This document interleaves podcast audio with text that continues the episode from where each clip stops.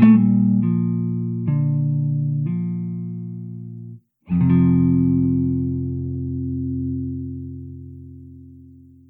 Друзья, всем привет! С вами Аня Проворная, и вы слушаете подкаст «Эмоциональный интеллигент». Сегодня у нас особый, очень интересный выпуск, потому что у меня в гостях Анна Протасова, врач, психолог, телесный терапевт и автор популярного блога, а, у которого больше 4 миллионов подписчиков. И сегодня мы поговорим про любовь, про близость, страсть в длительных отношениях, ответим на вопрос, действительно ли любовь живет три года, или, может быть, можно как-то и побольше друг другом наслаждаться. И я думаю, что сегодняшний выпуск будет очень э, интересным, потому что мы с Аней будем рассказывать про эту тему, делиться с разных позиций, так как я буду рассказывать как а, системный семейный психотерапевт, Аня как телесный терапевт, врач, э, психолог. В общем, наслаждайтесь. Аня, привет! Привет! А, слушай, я предлагаю начать с такого, знаешь, самого базового вопроса. Вот, в принципе, есть эта идея про то, что любовь, какие-то хорошие отношения, где есть страсть, это что-то очень недолговечное. И вот когда появилось произведение «Любовь живет три года», эта фраза вот в названии, она прям вошла в обиход. Как тебе кажется, почему люди так охотно в это верят? Почему действительно эта идея, ну, настолько она, мне кажется, распространенная и вот прям считается нормой? Ну, мне кажется, что все очень просто.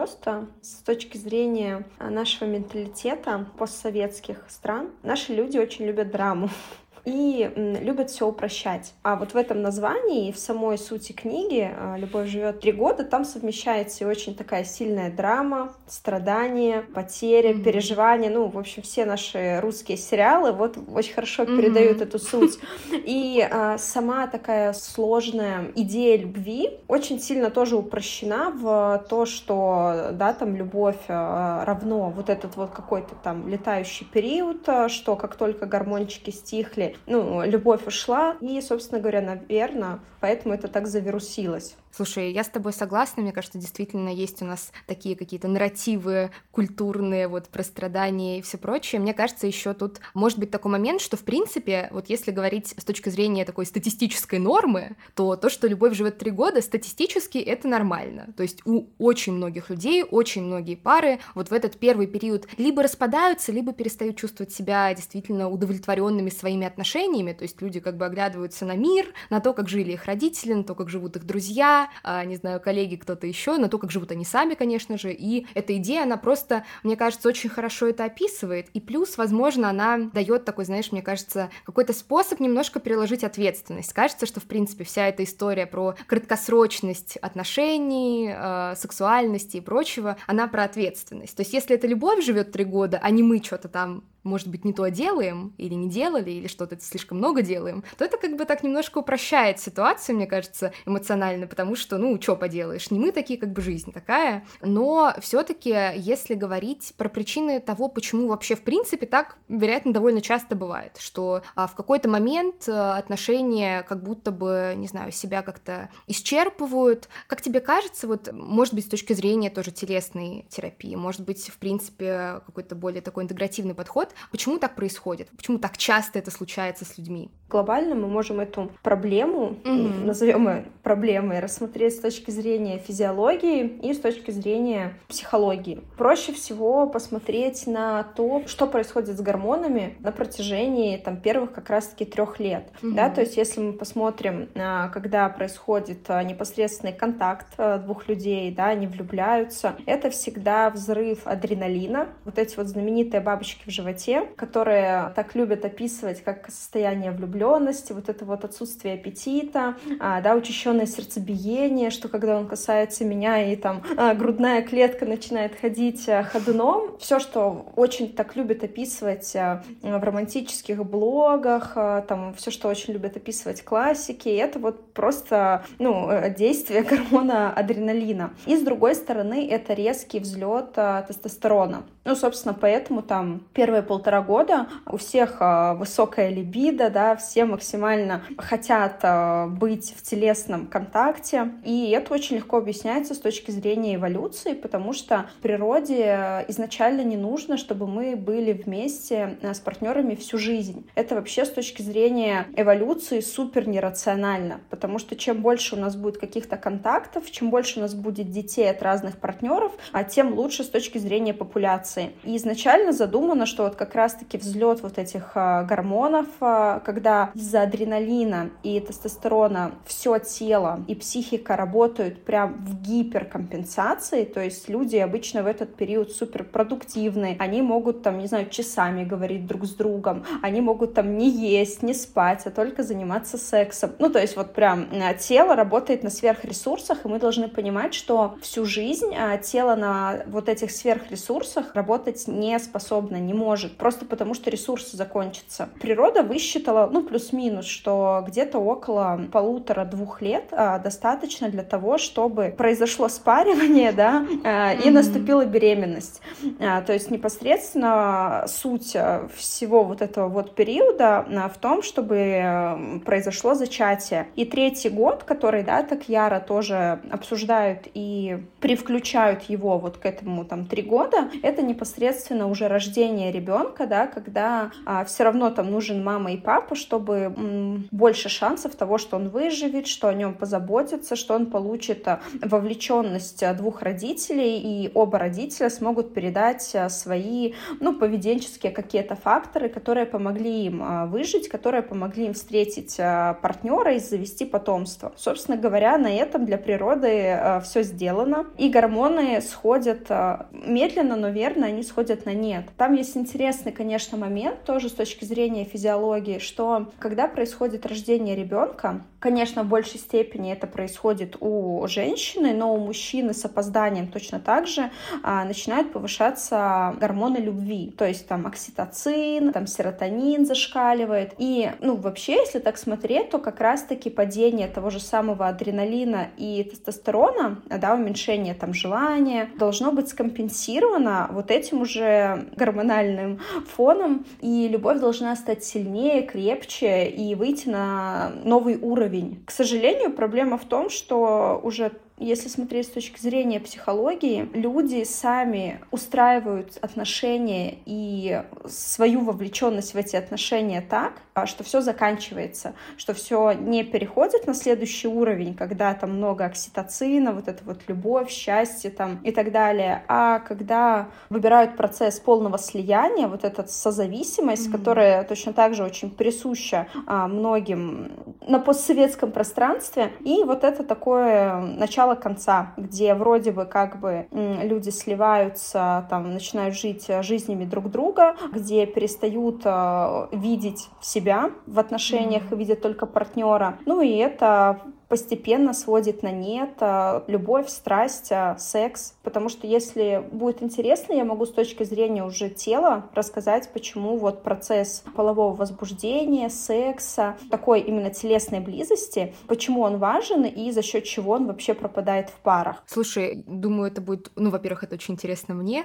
я думаю, это будет очень интересно нашим слушателям. Хочу вот просто откликнуться тоже, знаешь, вот ты сейчас, когда говорила про стадии, появилась такая идея, это очень интересно сочетается является тоже системным подходом. Вот есть э, в моем подходе такая как бы концепция про стадии жизненного цикла семьи. Очень элегантная концепция, которая много чего объясняет, и кажется, она хорошо вот в принципе, что логично с этим физиологическим процессом как-то сочетается. То есть там есть такая идея про то, что есть э, несколько стадий, на каждой стадии есть своя задача, которую человек решает, и если решает или пара, то они проходят как бы на следующий уровень, и там эффективно могут как-то с собой и друг с другом взаимодействовать, и с какой-то своей расширенной семьей в том числе. А если задача не решается, то на следующем уровне в любом случае будут проблемы, и проблемы накапливаются как снежный ком. И тут, мне кажется, все, конечно, начинается на стадии, которая называется так, стадия монады, и по факту это просто период, когда человек выходит из своей родительской семьи, и вообще по-хорошему человеку бы побыть какое-то время в каком-то относительном уединении, не говорю ни про какую оторванность от людей, но чтобы была какая-то возможность понять вообще, чего я хочу, кто я, то есть когда происходит вот эта самая психологическая сепарация от своей семьи, потому что сепарация это, конечно, не только про то, что вот мы именно от родителей как-то там отделяемся, это про то, что мы приобретаем свою внутреннюю автономию. И если на уровне а, монады вот эта задача не решается, потом наступает следующий этап, который называется этап романа, стадия романа. И здесь основная задача у пары в том, чтобы научиться близости. То есть это стадия, когда люди начинают встречаться, как раз-таки там вот все эти гормоны, все просто пылает, секс, страсть. И часто именно из-за того, что очень много чувств, из-за того, как много всего мы чувствуем друг другу, часто не получается решить основную задачу этого этапа, потому что задача этапа романа — это создание близости. А близость — это, конечно, не только про то, что мы можем быть друг с другом, когда мы такие все милые, приятные, такие любящие, но это когда мы можем говорить и про сложное, и про какую-то жесть, и про какие-то неприятные ни для кого, возможно, эмоции. И, собственно, как правило, вот этот третий этап, обычно он как раз где-то на третьем году и наступает, может быть, в конце второго, а у кого-то пораньше, у кого-то попозже, когда люди съезжаются. Это уже стадия диады называется. И здесь, если люди не научились вот этой близости, как бы они, они сыпятся, потому что им приходится вдруг сталкиваться с необходимостью договариваться обо всем, договариваться о важных вещах, договариваться о мелочах, договариваться о том, как закрывать зубную пасту, договариваться о том, кто инициирует секс, о том, как распределяются финансы, и без вот этого навыка близости либо происходит вот то, что ты говоришь, э, связанное скорее с созависимым процессом, либо с контрзависимым процессом, когда, наоборот, мы скорее отдаляемся. Но часто бывает и такое, что это как бы меняется, потому что после стадии слияния, когда мы вместе, и если мы вместе, если мы одно целое, то у меня нет своих потребностей, то я не могу тебе сказать, что вот меня бесит, когда ты что-то делаешь. А в слиянии всегда накапливается напряжение через какое-то время, даже если в первые моменты, первые часы, дни, недели это экстаз, и после того, как напряжение достигло какой-то критической точки,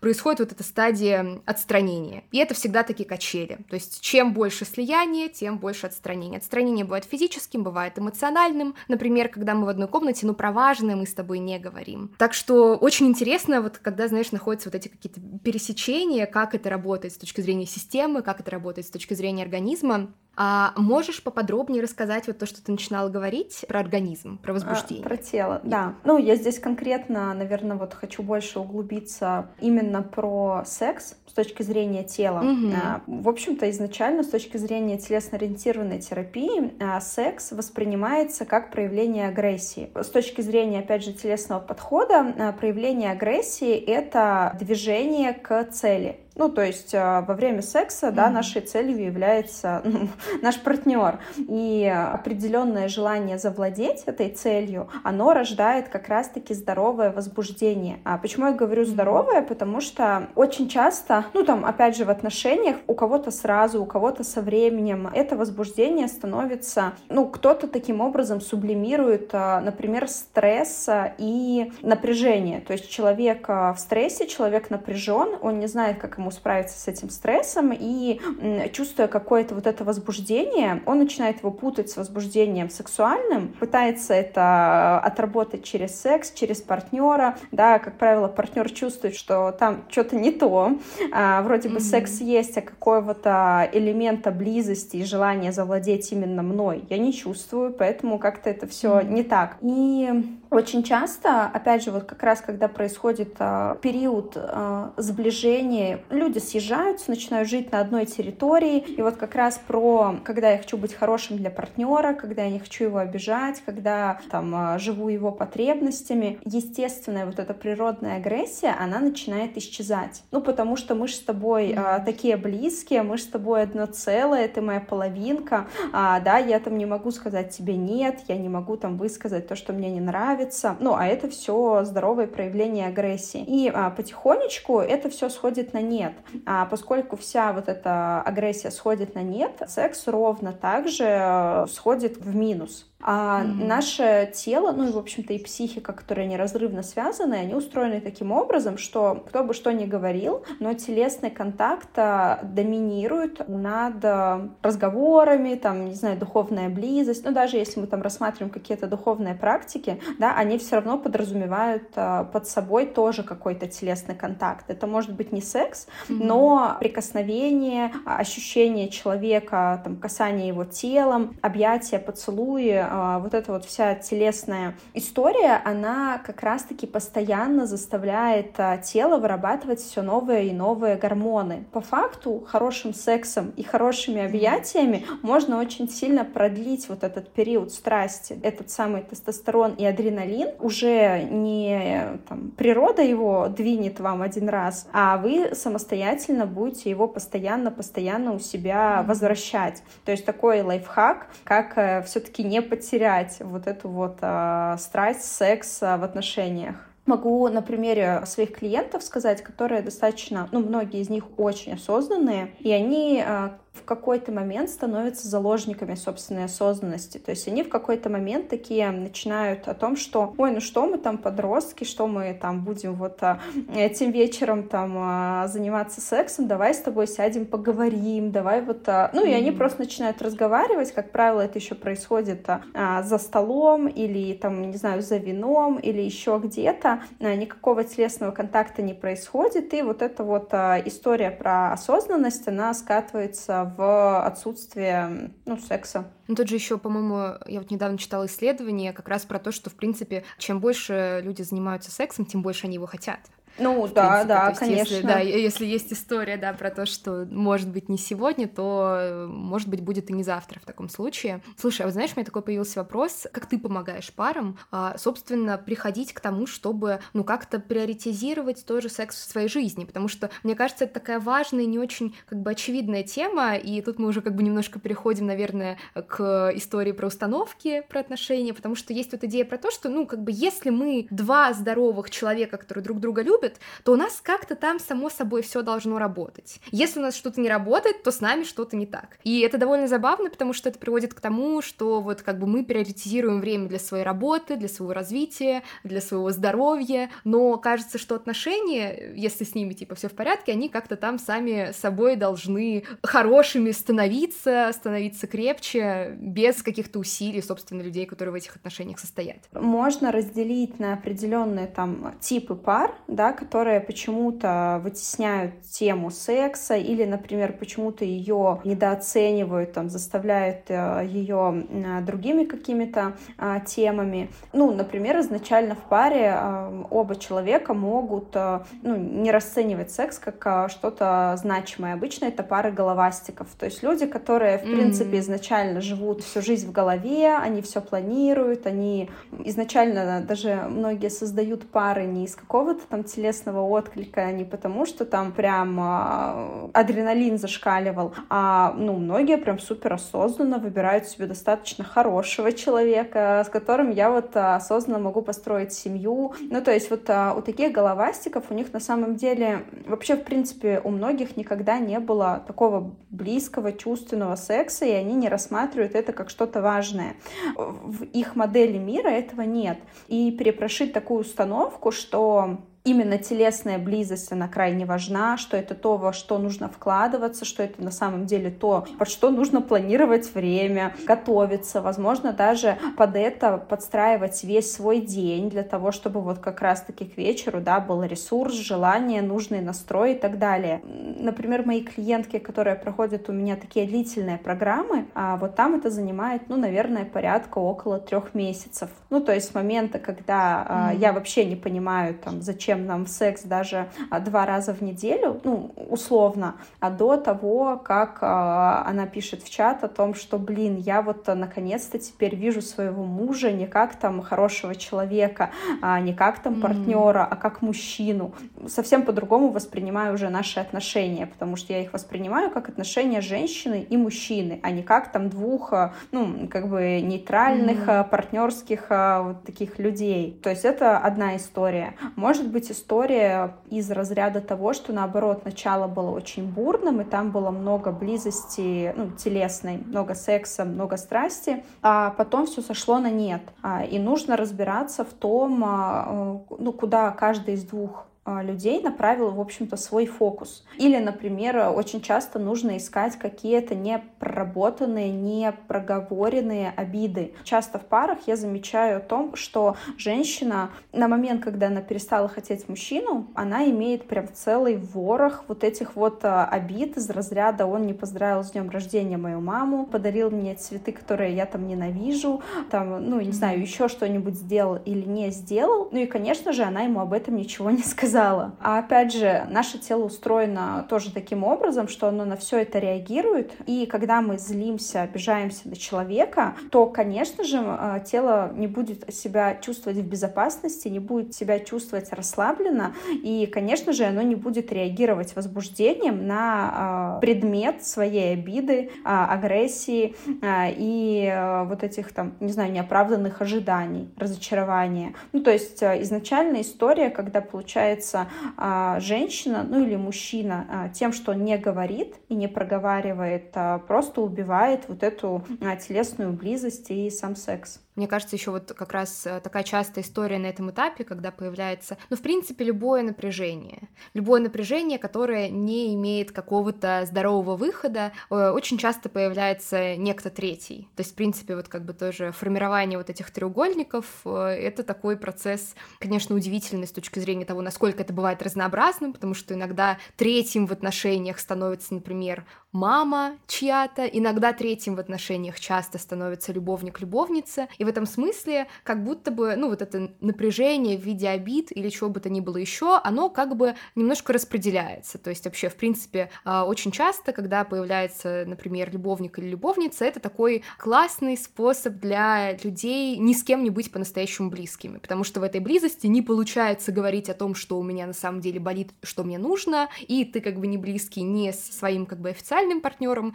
ни со своим например, каким-то вторым, а, часто скрываемым партнером. Вот, так что мне кажется, очень важно брать это на заметку, что, в общем и целом, напряжение в отношениях никуда не уходит. И выражаться это может по-разному, влияет и на тело, как говорит Аня, влияет и на систему, и э, часто есть вот такое как бы убеждение, что просто надо помолчать, не разводить драму, не делать вот этих ссор, потому что очень многие люди, которые, например, либо росли в какой-то семье, где было очень много конфликтов, и потом приняли решение что в моей семье никаких ссор и, соответственно, никаких сложных разговоров. Либо люди, которые, наоборот, росли в очень закрытых семьях, где вот ни о чем нельзя говорить, там, в принципе, нет навыка, ну, не передается он как бы из семьи, навык э, что-то поднимать. Слушай, и вот как будто бы, знаешь, так дальше появляется органичная тема про близость и про страсть. Мне кажется, это такой дискуссионный довольно момент. Э, много есть разных точек зрения. Я уверена, в каждой есть свои какие-то сильные и слабые стороны. Но, в общем и целом, есть такое убеждение про то, что как бы близость убивает страсть. А можешь поделиться, что ты об этом думаешь, вот в частности, с точки зрения тела? Каков твой взгляд?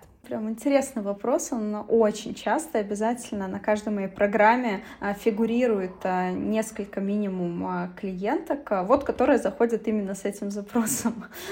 И здесь, опять же, такой нюанс, что многие, например, путают близость с созависимостью. По моим, опять же, наблюдениям, путают эти два понятия, ну, процентов, наверное, 90. Потому что, mm-hmm. опять же, когда я прошу описать, что для них близость, это про там вторые половинки, про там мы единое целое, а мы друг друга там дополняем. Ну, из разряда, короче, мы вот прям слились, соединились, а, и не дай бог мы вообще поругаемся, и не дай бог кто-то из нас там выберет не друг друга, а там, не знаю, пойти с друзьями или еще куда-то. Ну, то есть mm-hmm. это ведь история не про близость абсолютно. И mm-hmm. очень часто люди, э, они становятся заложниками вот этого искаженного восприятия близости.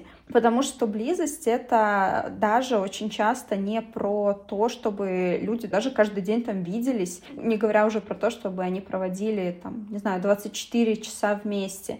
А, потому что настоящая близость, если мы там говорим про эмоциональную, это, ну, на самом деле, да, готовность а, выслушать, готовность поддержать, это готовность разделить, при наличии ресурса это делать. А при этом это такое право вето этого не делать, и человек другой поймет. А если говорить про тело, тут еще все более интересно, потому что, ну вот, как бы есть интересное исследование там о том, что как только люди а, начинают спать под одним одеялом, проходит там какое-то количество времени, их запахи смешиваются, ну именно запахи тела. А учитывая, что мы на самом деле же себе выбираем партнера вообще там а, не по внешности даже, а по запаху, то есть наш нос а, улавливает мельчайшие составляющие а, запаха, и мы реагируем именно на запах. И когда вот эти запахи смешиваются, становятся похожими у партнера, то есть прям теория, что э, ну, люди меньше начинают друг друга воспринимать именно как э, сексуальный объект, и страсть на самом деле утихает. Поэтому там сейчас э, есть целое направление там в Америке, когда рекомендуют спать под разными одеялами, чтобы, не дай бог, ну, как бы не смешалось все. И, ну, опять же, с точки зрения тела, да и вообще с точки зрения выбора партнера а, многие ошибочно думают, что ну, мы выбираем, и нам хорошо с людьми, которые максимально похожи на нас. А, хотя, ну, это самая большая ошибка, потому что людей это привлекают, и уж тем более а, вызывают страсть а, люди, которые на них кардинально не похожи, как а, мышлением, как мировоззрением в том числе, как там, не знаю, запахом, какими-то проявлениями, чертами. И опять же, когда происходит типа, в кавычках я говорю, близость, да, но не близость, люди становятся mm-hmm. максимально похожими, потому что они копируют друг друга, потому что они подстраиваются подстраиваются друг под друга, они теряют свою уникальность. И опять же, вот эта вот вся история со страстью, она очень быстро заканчивается, в том числе из-за этого. Искаженное восприятие близости заставляет людей совершать, э, ну, вот такие не совсем здоровые вещи.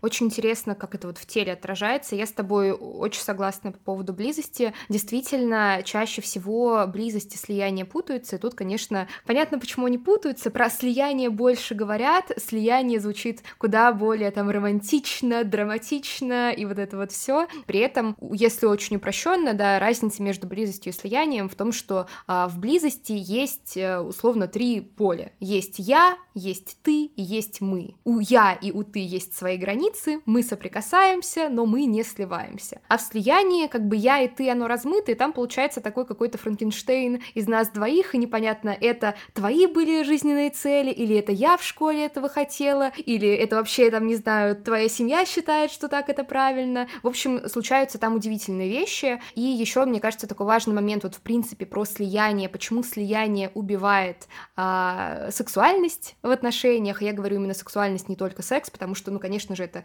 не только про конкретный э, способ и конкретно, в общем-то, какое-то время, что вы занимаетесь непосредственно сексом. Э, очень интересные вещи происходят с нашими представлениями о себе. Э, дело в том, что когда два человека находятся скорее в этом слиянии, получается так, что ни один, ни второй не может себя самостоятельно определять. То есть образ себя в момент времени очень сильно зависит от того, одобряет тебя партнер, не одобряет тебя партнер. И дальше происходит очень такой удивительный процесс. То есть, в общем и целом, в парах, ну, практически всегда есть какая-то разница в желании. Ну, практически всегда, ну, вот не бывает такого, наверное, что люди прям, даже если они оба там условных 4-3 раза в неделю хотят заниматься сексом, не бывает такого, что всегда в одно и то же время. И в любом случае у всех живых, нормальных, здоровых людей бывает такое, что один человек хочет заниматься сексом, другой не хочет заниматься сексом. Если они скорее слиты, эти два человека, если их представление о себе зависит от партнера, то, например, человек с меньшим желанием, если он отказывает или если он думает о том, чтобы отказать, он начинает чувствовать себя каким-то дисфункциональным, плохим, отвергающим, так как не может себя самостоятельно определять, так как он скорее смотрит на то, какими глазами на него глядит его партнер.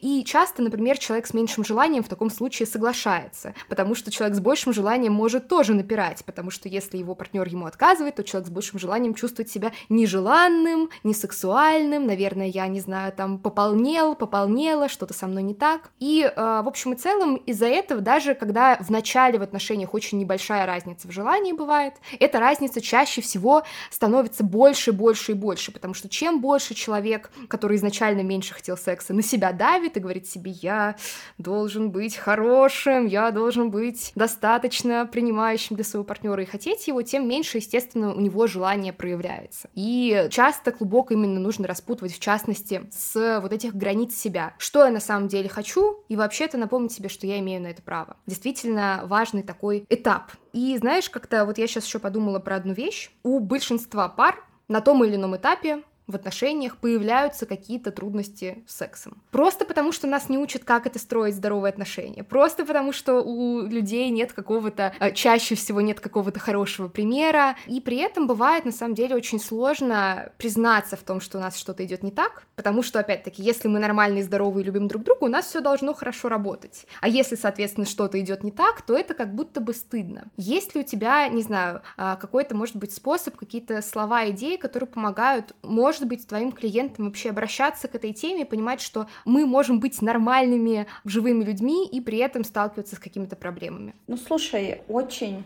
такая хорошая мысль. У меня была вот совсем недавно, потому что я объясняла как раз ученикам на про-курсе, там, где я обучаю уже психологов телесных, э, выдаю диплом, и я говорила о том, что когда человек э, в контакте с собственным телом, то есть когда он э, работает со своей телесностью, ну, во-первых, он все вот эти вещи, ну, из разряда там, что я стала меньше хотеть, или я не получаю удовольствия от секса, а, во-первых, он их замечает.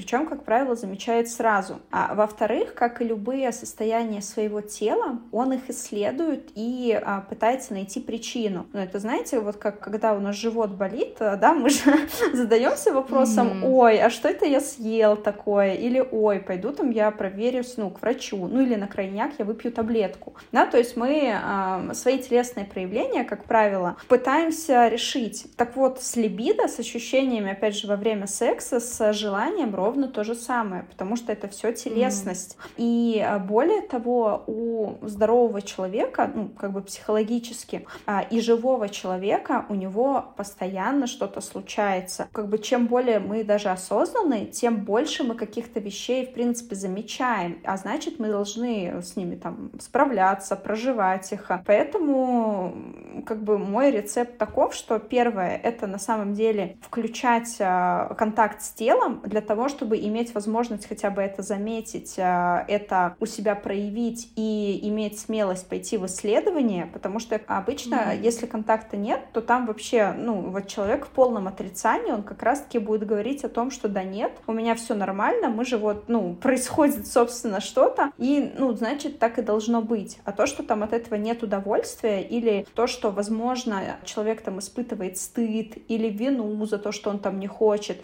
ну, как бы ему кажется это вариантом нормы. И второй момент а, — просто разрешать себе быть живым. Ну, то есть относиться ко всем вот этим проблемам, неприятностям, трудностям, да, можно по-разному назвать, а, как к проявлению жизни. Это происходит, потому что я живой. А, и ровно поэтому же я могу со всем этим справиться. И слава тебе, Господи, у нас есть огромное количество сейчас классных терапевтов, сексологов, телесных терапевтов, которые с темой сексуальности работают очень здорово. То есть любую проблему э, можно решить даже без привлечения партнера второго. Один человек приходит, он разбирает эту проблему, он для себя там все понимает, и он уже вот со своими осознаниями, со своими там новыми какими-то установками, он э, идет в пару и передает это другому человеку. Если, опять же, тот человек готов воспринимать, то э, все заканчивается прекрасно. Угу. И знаешь, у меня, наверное, такой один из завершающих вопросов. Вот сейчас э, говорили про близость, про слияние, про то, что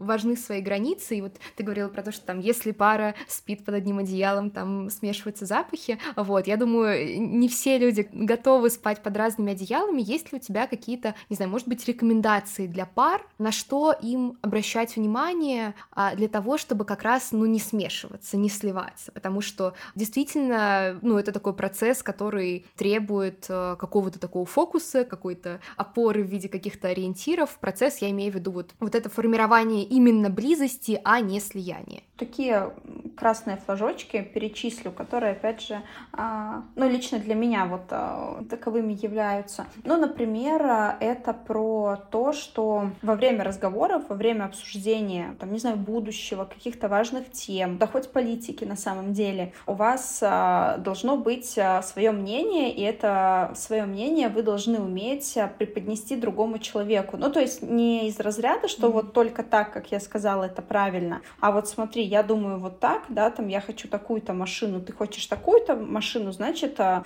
совместное какое-то решение, ну, давай у нас будет две машины. Ну, то есть вы не вдруг не говорите о том, что, ой, да, я тоже хочу, чтобы у нас была там именно эта машина, или, ой, да, я тоже хочу, как и ты, завести собаку, ну, или там я хочу поехать а, отдыхать, вот, да, именно в этот город.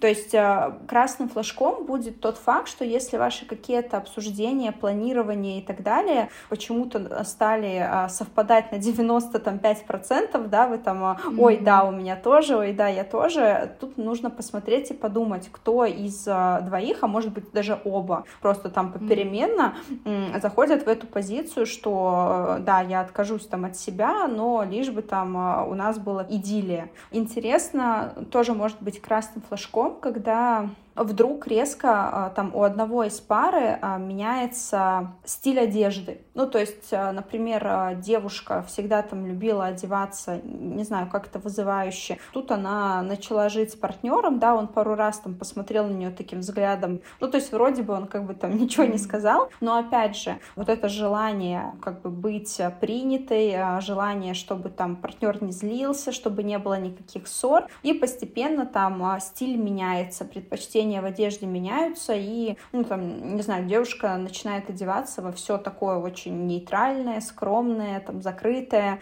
То же самое с предпочтениями в еде. То есть, если вдруг резко кто-то из пары был веганом, а тут вдруг начал mm-hmm. есть а, мясо, тоже такой же звоночек, что нужно просто сверить, а реально ли мы каждый проживаем себя, или мы уже все вот это вот а, слились в один шар, и происходит только то, что мы делаем вместе. Прикольный ориентир может быть еще на то, какое количество вечеров вы проводите не друг с другом. Ну, то есть, например, да, у каждого из нас э, должны быть свои увлечения. Ну, там, я хожу, например, на йогу, а мой э, жених ходит на, ну, в тренажерный зал на бокс. А при этом мы можем вместе поехать в тренажерный зал, но я буду заниматься своим, и он будет заниматься своим. Там, примерно мы вместе, но у каждого идет по своим интересам. Mm-hmm. То же самое, что у нас есть вот общие друзья семьи, и у каждого при этом есть а, исключительно свои друзья, свои компании. А, может быть красным флажком тот факт, что если у вас есть только друзья семьи, то есть если вы уже прям стали, как в американских фильмах, когда они там дружат исключительно mm. вот там вот эти вот семьи, да, дети, и, и у вас только есть вот это, можно задать себе вопрос, а, ну, а вдруг как бы все закончится, и вот это вот ваше, ну, получается, становится mm. для вас как бы недоступно.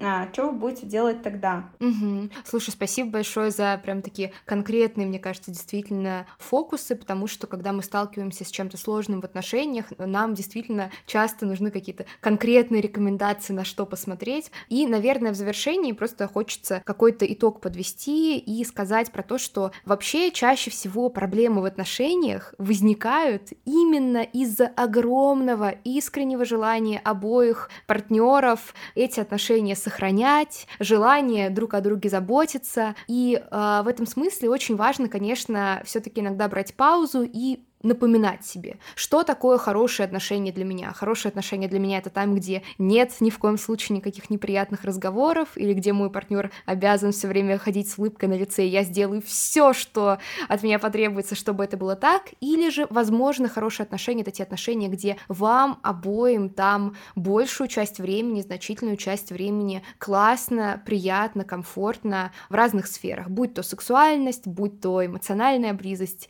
или что бы то ни было еще. 주십시오. Аня, спасибо тебе большое за такой интересный, очень познавательный разговор. У меня появилось много новых идей, о чем хочется подумать. Уверена, у наших слушателей тоже. Аня, пока, спасибо. Да, пока. Спасибо большое за приглашение. Мне прям было безумно приятно с тобой поговорить. Надеюсь, что еще мы как-нибудь пересечемся. Взаимно. И напоминаю, что ссылки на блог Ани и на все ресурсы вы найдете в описании этого выпуска. Обязательно переходите по ним и вдохновляйтесь, изучайте, делайте шаг за шагом свои отношения лучше, так, чтобы вам там было классно. Пожалуйста, если вам понравился этот выпуск, поставьте 5 звезд на iTunes или на любом другом приложении, где вы слушаете этот подкаст. Это очень помогает проекту развиваться и мотивирует меня продолжать дальше создавать для вас. Все, всем пока, до скорого. thank you